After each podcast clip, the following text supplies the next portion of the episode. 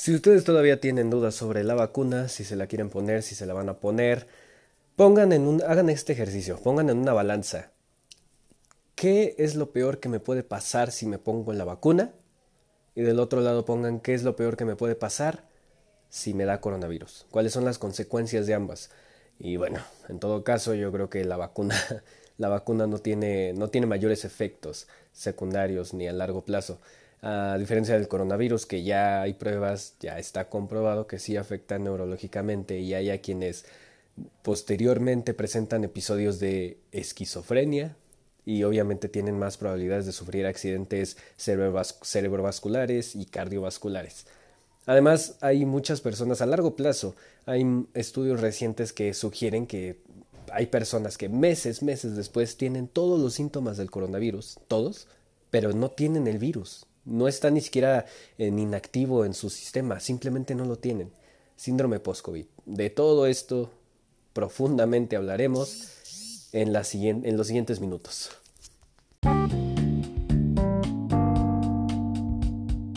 ¿Qué queremos? ¡Una vacuna! ¿Cuándo la queremos? ¡Lo antes posible! ¡Ya está lista! Fue demasiado rápido, no confío.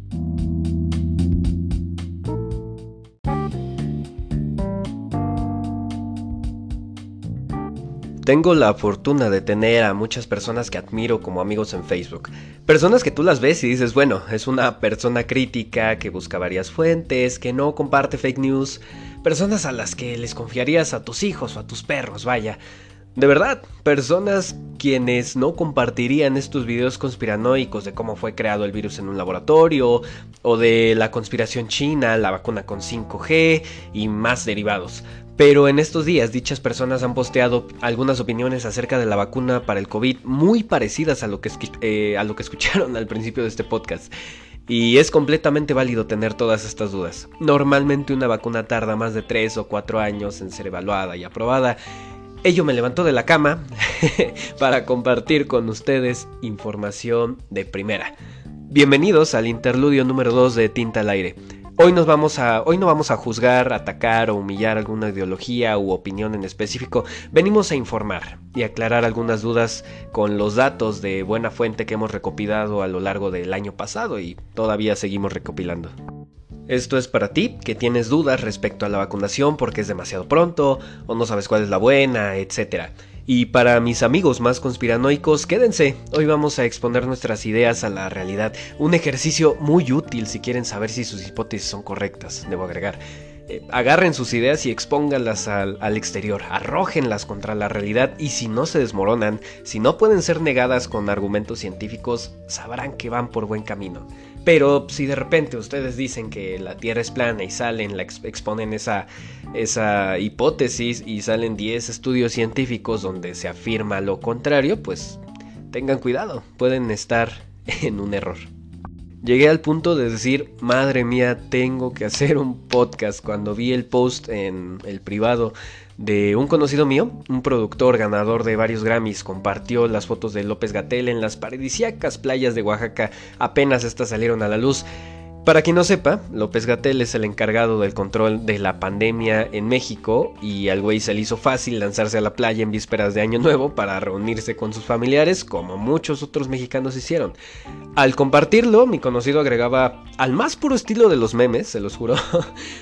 Bueno, de verdad, ¿ustedes creen que López Gatel sea tan pendejo como para exponerse así en plena pandemia? Claro que no, él sabe cosas. y continuaba, en Bolivia utilizaron un medicamento súper común y efectivo contra el COVID y ya no tienen casos. Además, la vacuna solamente fue creada para enudar a los países más pobres. Y pues, ¿qué les digo? No solamente él piensa esto, ya son varios compañeros, eh, amigos, conocidos con opiniones muy similares y quizá tú eres uno de ellos y está bien, neta está bien tener dudas. Bueno, primero decir que para quien no lo sepa, López Gatel también es un ser humano, como tú y como yo. Nos cuesta trabajo creer que hay gente así de bruta gobernándonos, nos gusta creer que hay gente eh, que tiene un gran plan detrás de todo esto, que hay alguien que tiene el control sobre todo lo que nos pasa, ya sea gobernantes, reptilianos, iluminantes, pero la realidad no es así. La humanidad es un perro atado a un carruaje conducido por la nada hacia ningún lugar. Ahora, hay rumores, hay filtraciones desde Cámara de Diputados, gente de dentro que indica que todo el gabinete presidencial se inyectó la vacuna china desde hace algunos meses. ¿Estaría esto mal? Pues no sé, y no se trata de defender o justificar a Gatel o a los ancianos medio ineptos que nos gobiernan. La vacuna de Cancino, la vacuna china, ya fue aplicada a un gran porcentaje de la población china. De hecho, mandaron algunas dosis a México, 15.000, de las cuales solo se han podido aplicar 8.000. ¿Por qué? Pues porque son vacunas que de alguna forma están en prueba. De hecho, los titulares salieron así, como China envía pruebas, 15.000 pruebas para la fase 3 pero pues todas las vacunas están en esas pruebas todavía. La de Pfizer, la de Sputnik, la de Moderna, la de AstraZeneca, Todas fueron aprobadas para un uso de emergencia. ¿Qué quiere decir esto? Que aún no hay estudios que indiquen si nos va a salir un tercer ojo o un brazo en los años posteriores a su aplicación. Porque pues la vacuna fue desarrollada apenas en abril pasado. Aún puedes acudir a un centro en donde estén solicitando voluntarios para la vacuna china y aplicártela. Te dan seguro médico y todo. Te hacen una visita hoy que te la vas a aplicar, por ejemplo. Y 12 meses después tienes que ir a una revisión pues para que con tus datos contribuyas a esta investigación de la fase 3. Y como les digo, la vacuna de China pues parece ser segura. No sé si vieron las fotos de Wuhan este fin de año. La gente está aglomerada con cubrebocas y todo, pero está aglomerada. Yo creo que es una, una señal bastante, bastante buena. Respecto al comentario de Bolivia, en Bolivia tienen menos casos y menos muertes, sí, pero no es porque sepan más o menos que el resto del mundo. Simplemente no podemos comparar a, la, a Bolivia, a la gran y maravillosa Bolivia que cuenta con 12 millones de habitantes, con México, en donde somos más de 125 millones de personas. La letalidad del virus se encuentra entre el 0.05% y el 1% de los casos son matemáticas. No es lo mismo el 1% de 12 millones al 1% de 127 millones. Y obviamente eh, eh, la cantidad de población que haya en un país influye en la cantidad de movilidad que hay en el mismo. E influye directamente en la cantidad de casos que va a haber y la cantidad de casos que va a haber en repuntes o rebrotes que haya, como lo estamos viendo aquí en México donde ya no hay camas en los hospitales. Pero tampoco podemos comparar a la sociedad de Bolivia con la sociedad en México. ¿Por qué? Rápido y fácil. México es el país número uno en obesidad. También es el número uno en obesidad infantil. Es el país que más consume refrescos y arrastramos una serie de malos hábitos alimenticios que, bueno, no contribuyen en mucho. Ustedes ya saben que es más probable que el virus te ataque más fuerte si tienes hipertensión, diabetes, eh, alguna inmunodeficiencia o obesidad. Y tampoco es culpar, culpar directamente a a nosotros, nosotros mismos, no es culparte a ti y a mí por nuestros malos hábitos. También hay que, tiene cierta carga nuestra vida cotidiana, la sociedad. ¿Por qué? Fácil. México es uno de los países que más horas trabaja al año y al cual menos le pagan por hora al año también. Esto según datos de la OCDE, la famosa OCDE. Sumémosle que en la Ciudad de México está centralizado pues mucho, muchos de los trabajos, muchas de las oficinas, eh, alguna que otra fábrica y muchas personas de las áreas eh, conurbadas, de toda el área metropolitana del país, vienen aquí a trabajar. Y no es queja, es descripción, pero simplemente en el transporte público. Muchas, la gran mayoría de los mexicanos hacen entre una hora y dos horas de transcurso a su trabajo. Entonces, vamos a suponer que trabajas ocho horas al día, que tomas una hora de transporte de ida y otra de vuelta, esas ya son nueve horas. Nueve horas que estás fuera de tu casa.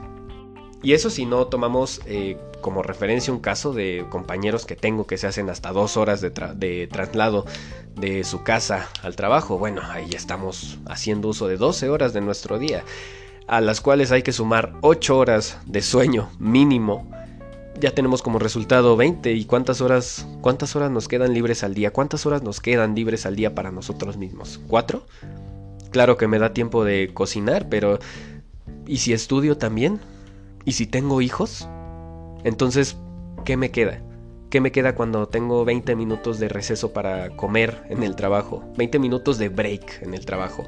Ahora son, vamos a suponer, un buen caso. Nos dan 30 minutos para ir a comer, son 5 en lo que bajo de la oficina o salgo del trabajo, busco algo que comer y 5 en lo que regreso. Son 20 minutos que tenemos para comer. Y si no llevamos la comida, que como acabo, de ejemplificarles, muchos no tienen tiempo de cocinar, bueno, pues que nos queda salir a, la, a los puestos callejeros, la comida rápida. Volviendo a las vacunas, las vacunas que ya están circulando en todo el mundo fueron aprobadas para uso de emergencia rápidamente porque tienen un alto grado de efectividad y con un porcentaje bajísimo de riesgo. Alrededor del globo se han vacunado más de 5 millones de personas y los casos en los que hemos escuchado, eh, los casos de las noticias en los cuales se presentan reacciones alérgicas son los menos. Si de 5 millones de personas vacunadas solamente 50 presentan reacciones alérgicas en todo el mundo, supongo que es buena señal. Las vacunas usualmente toman 4 o 5 años en salir si bien nos va.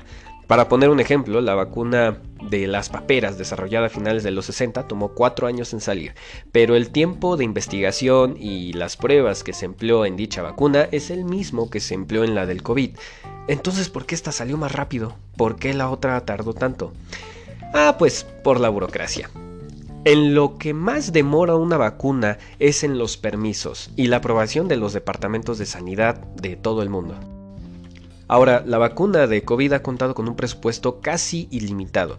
Muchos gobiernos y personas ricas han invertido en diversos laboratorios que, estaban trabajando en su creación o que están trabajando en su creación porque no lo podemos negar, será un negocio durante los siguientes cinco años. Claro que sí.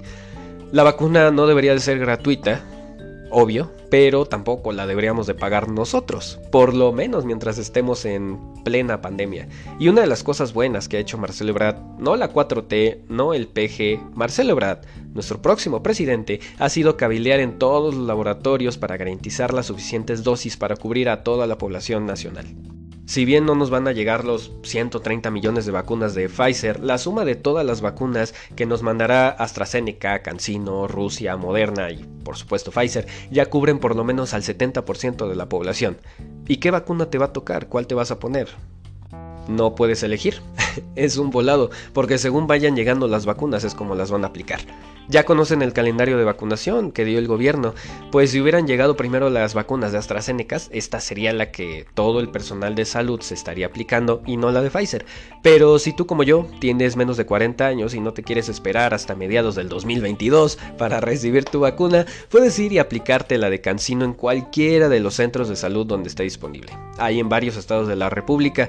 Yo por ejemplo, me estaré vacunando en febrero y pues seguramente ya les estaré armando un interludio para contarles cómo me fue. Pero no me crean a mí, los dejo con el extracto de una entrevista realizada al doctor en biología molecular y autor de varios libros, Gabriel León, quien nos va a explicar en esta entrevista si segura la vacuna, por qué ha demorado menos en salir y hace una comparación entre la vacuna de las paperas desarrollada a finales de los 60 y la del COVID. Yo me despido por hoy, pero les prometo que ahora que tengo mucho tiempo libre, voy a estar trabajando en todos los guiones y les adelanto algunos en el próximo episodio.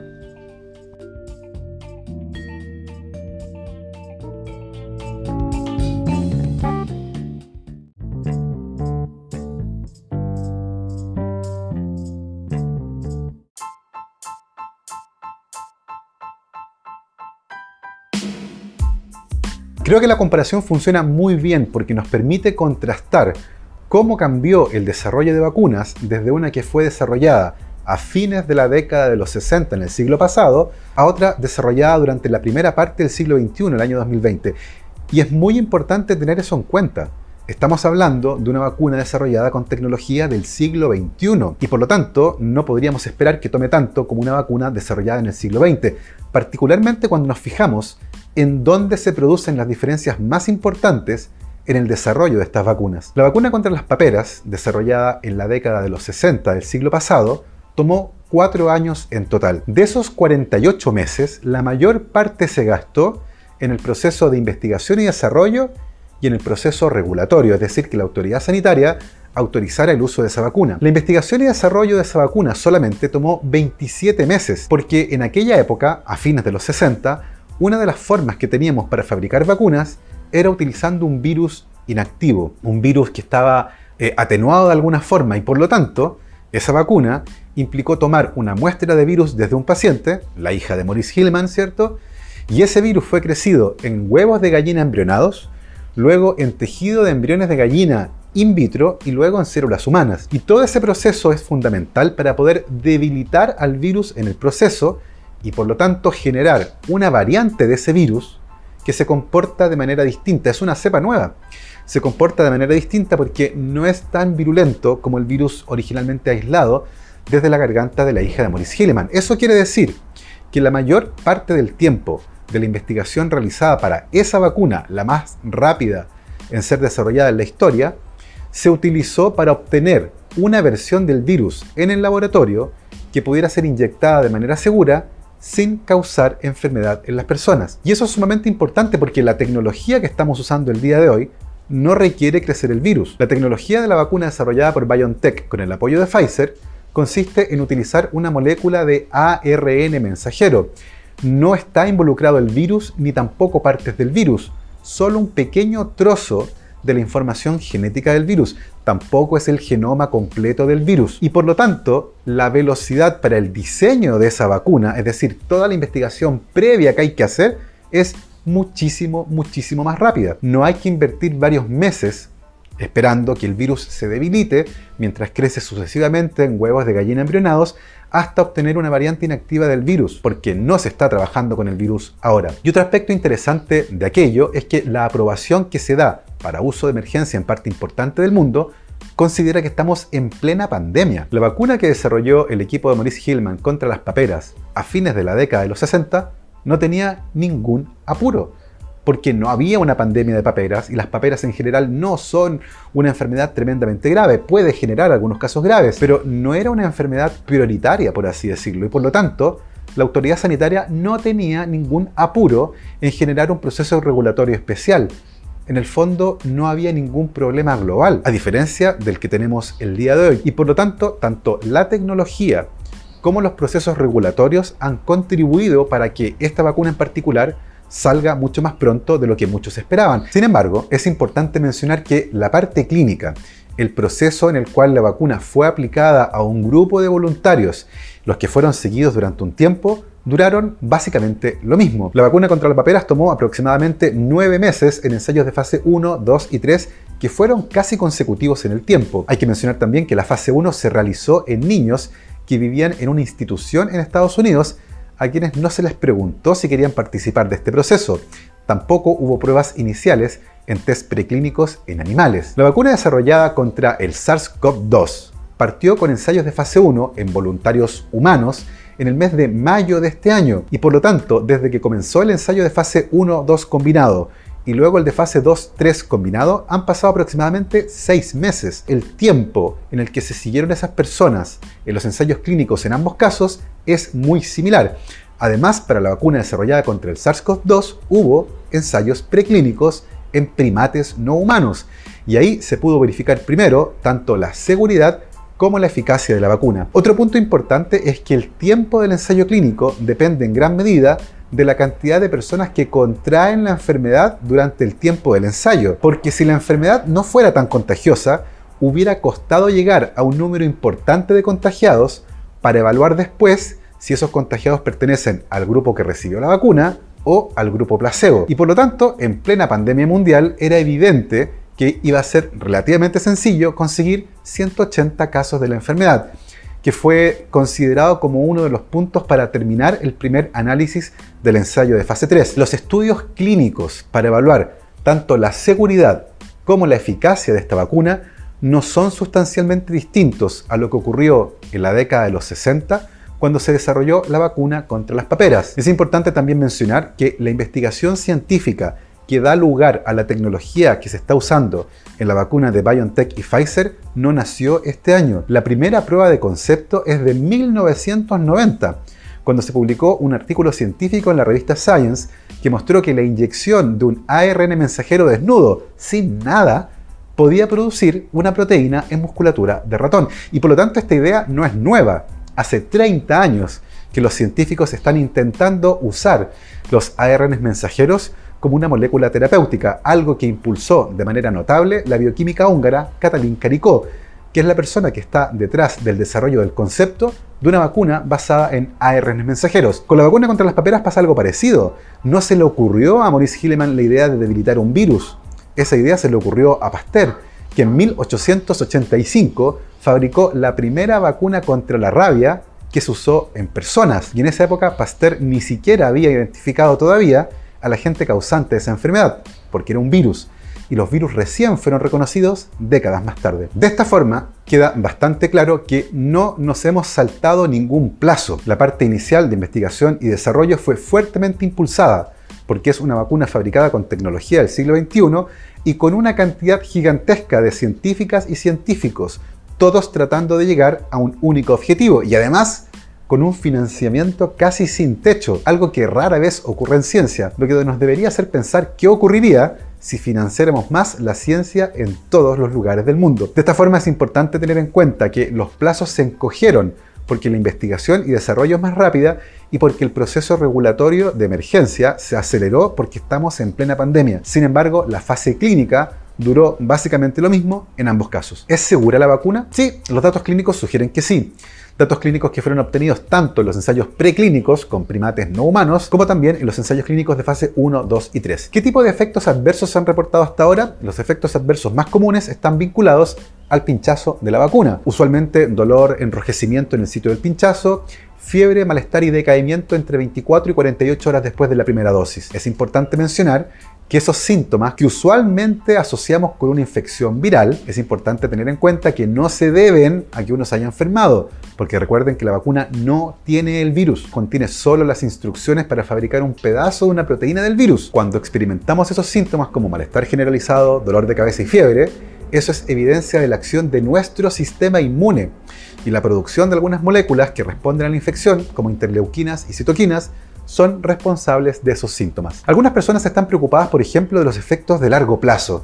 ¿Qué pasa si en seis meses más nos enteramos que ocurría algo malo con quienes vacunábamos? Y es importante analizar esa hipótesis teniendo en cuenta la plausibilidad biológica de aquello. ¿Por qué? Porque la vacuna está basada en una molécula de ARN mensajero que es tremendamente inestable. ¿Se habían preguntado por qué esta vacuna hay que mantenerla a 70 grados bajo cero? Bueno, es porque está basada en una molécula que es muy frágil, tiene un tiempo de vida media que es muy corto y dentro de nuestras células dura entre algunas horas y algunos días. Y por lo tanto es una suerte de bengala molecular. Es una luz que va a brillar en el cielo durante un tiempo y luego se va a extinguir. La vacuna por lo tanto no causa un efecto permanente.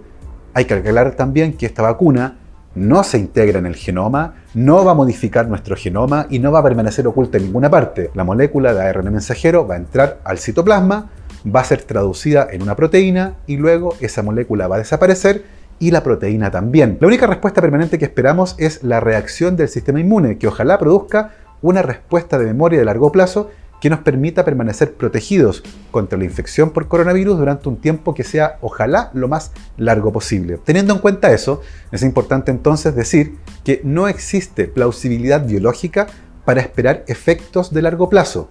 Eso no quiere decir que sea imposible que existan, pero hasta el día de hoy no se han reportado y como les decía es muy poco probable que existan. Y por otra parte, sabemos que la infección por coronavirus sí produce efectos de corto plazo, incluyendo la muerte de las personas, y también de largo plazo, incluyendo una mayor frecuencia de accidentes cerebrovasculares, enfermedad cardiovascular, inflamación del cerebro y también episodios de esquizofrenia, algo que se ha reportado en el plazo reciente y que se vincula con algo que se ha llamado síndrome post-COVID, personas que meses después de la infección siguen manifestando síntomas algo que todavía resulta inexplicable. Eso quiere decir que sabemos que la infección por coronavirus puede causar efectos secundarios, ¿cierto? Que son gravísimos, como la muerte, algunos que son de corto plazo y otros que son eventualmente también de largo plazo. Y por otro lado, sabemos que las vacunas producen efectos secundarios de corto plazo como dolor, inflamación y enrojecimiento en el sitio del pinchazo y eventualmente fiebre y dolor de cabeza, lo que no se compara con terminar hospitalizado y eventualmente intubado. Y por otro lado, los efectos de largo plazo son muy poco probables por la naturaleza de la vacuna. Es importante mencionar que al día de hoy ya se han vacunado en el mundo más de 5 millones de personas y por lo tanto estamos en condiciones incluso de detectar efectos adversos que sean muy poco frecuentes, algo que hasta el día de hoy no ha sido informado. Finalmente recordarles que es sumamente importante que se vacunen. Las vacunas por sí solas no salvan vidas, es la vacunación. No sacamos nada con tener vacunas en un estante, hay que aplicársela en el brazo. Y entre más personas lo hagan, más rápido vamos a poder pasar por este trago amargo que ha significado una pandemia que para muchos ha terminado siendo un completo desastre en sus vidas. Y eso es importante. Entre más personas aclaren sus dudas, entre más personas entiendan cómo funciona este proceso, cuál es la tecnología que hay detrás eh, y cómo los científicos y las científicas de todo el mundo, con un financiamiento casi sin límite, han podido desarrollar en tiempo récord una vacuna, nos va a permitir que la confianza aumente y que más personas la usen. La peor tragedia que nos podría ocurrir es terminar desarrollando una vacuna en tiempo récord solo para que nadie la quiera usar.